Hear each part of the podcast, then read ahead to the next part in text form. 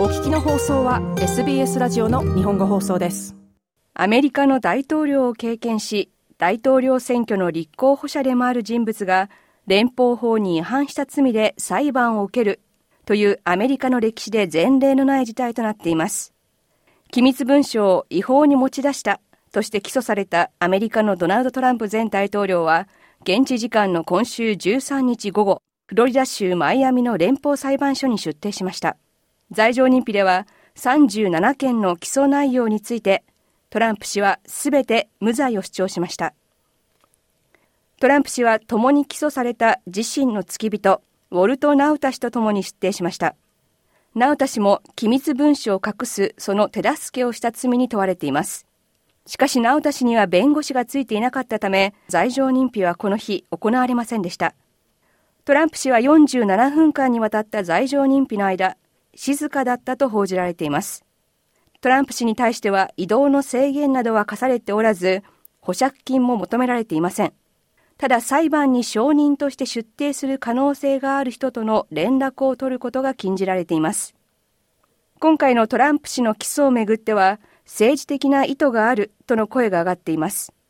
これについて民主党のリチャード・ブルメンタール上院議員は、トランプ氏の弁護団や支援者がいくら主張しようとも、バイデン政権は今回の起訴に全く関与していないと説明します。起訴は司法省による決定でも大統領による決定でもありません。一般市民からなる大陪審が決めたことです。陪審員としてこれらの罪について話し合うのはアメリカの一般市民です。ブルメンタール上院議員でした。しかしトランプ氏の弁護士で広報も担当するアリーナ・ハーバ氏によると状況は全く違います。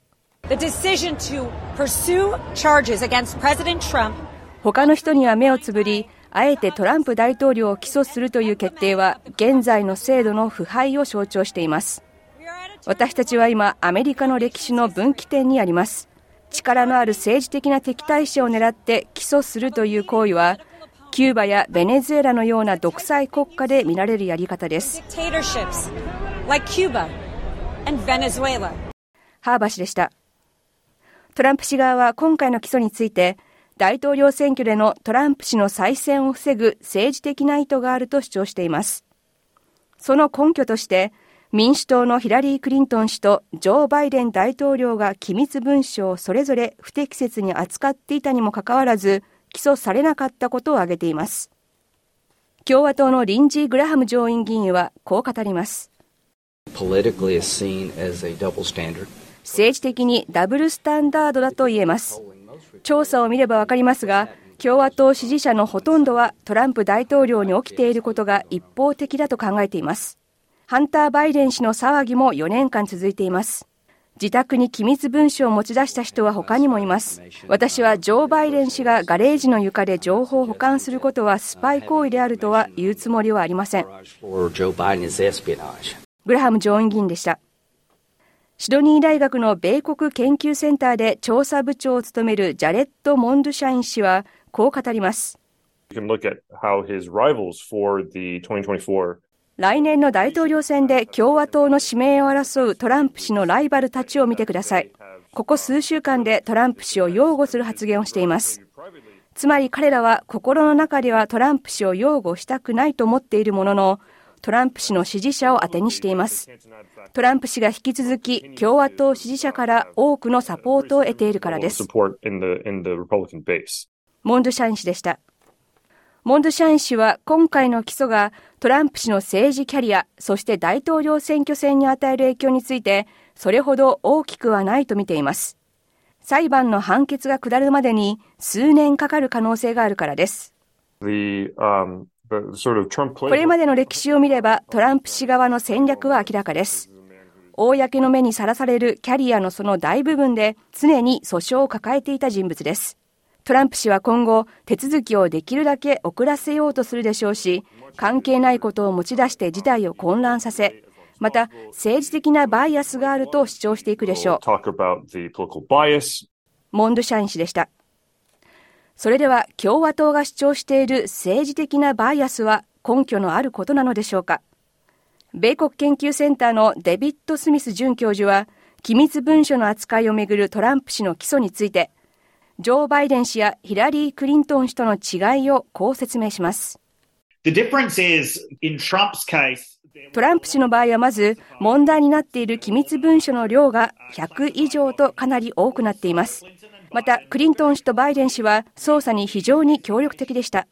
実際、バイデン氏のケースでは、機密文書がないかどうかを確かめるため、最初に文書の捜索を行ったのは、バイデン氏自身のスタッフでした。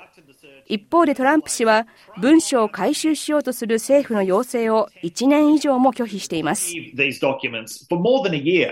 スミス准教授でした。トランプ氏のケースが起訴にまで発展した背景には、トランプ氏が大量の機密文書を保管していたこと、そして文書の返却を求める政府の要請を拒否し続けたことがあります。政府が機密文書の返却を求めるプロセスは、まずアメリカの国立公文書館からの文書を返却してくださいという非常に丁寧な要請から始まります。いきなり FBI による家宅捜索が行われるわけではありません。ですからトランプ氏が早い時期に機密文書の返却に応じていれば、今回のようなことは起こらなかったでしょう。スミス准教授でした。トランプ氏は罪状認否の後、支援者と共に資金を集めるためのイベントに参加し、マイアミのレストランへと移動しました。トランプ氏が周りに示したのは揺るぎない自信です。これは不正に仕組まれたことだと思いますし、この国は操作されています。私たちの国は腐敗し、国境線はなく、あるのは問題だけです。私たちの国は弱くなっています。それなのに彼らは今このようなことをするのです。トランプ氏でした。SBS ニュースのジュリアン・アイエのリポートを SBS 日本語放送の平林純子がお伝えしました。SBS 日本語放送の Facebook ページで会話に加わってください。「いいね」を押してご意見ご感想をお寄せください